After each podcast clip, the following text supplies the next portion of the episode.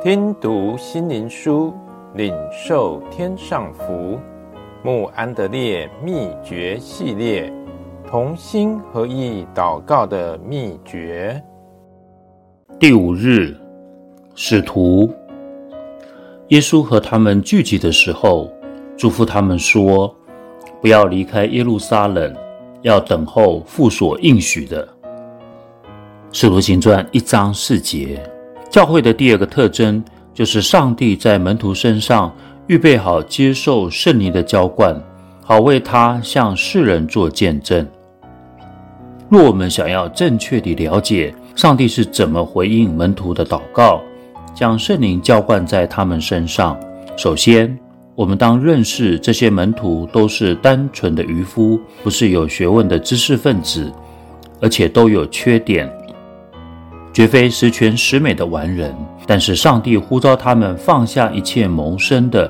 来跟随他做得人渔夫，这些门徒也竭尽所能，照着耶稣所吩咐的去做，跟随他的脚踪，效法他的榜样。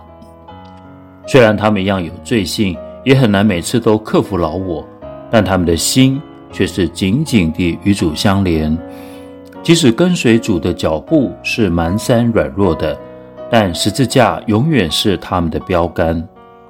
门徒们在耶稣的死上有份，也就是说，以肉身而言，他们向罪是死的，同时也与耶稣一起复活，有份于这新生命。正因为门徒们的向老我死，从上头来的圣灵能力便得以浇灌在他们身上。让我们用这来检视我们的信仰：我们有否与耶稣一起受苦？一起钉死在十字架上，我们有否恨恶自己的肉体到一个地步，要将这老我钉死，让他的新生命在我们里面滋长？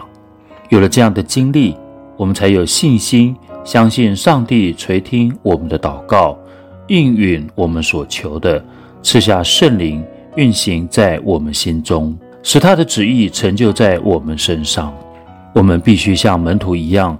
坚定地仰赖上帝，紧紧地与他相连，他就会赐下五旬节的经历，让我们的心愿得偿，让我们的祷告得蒙应允。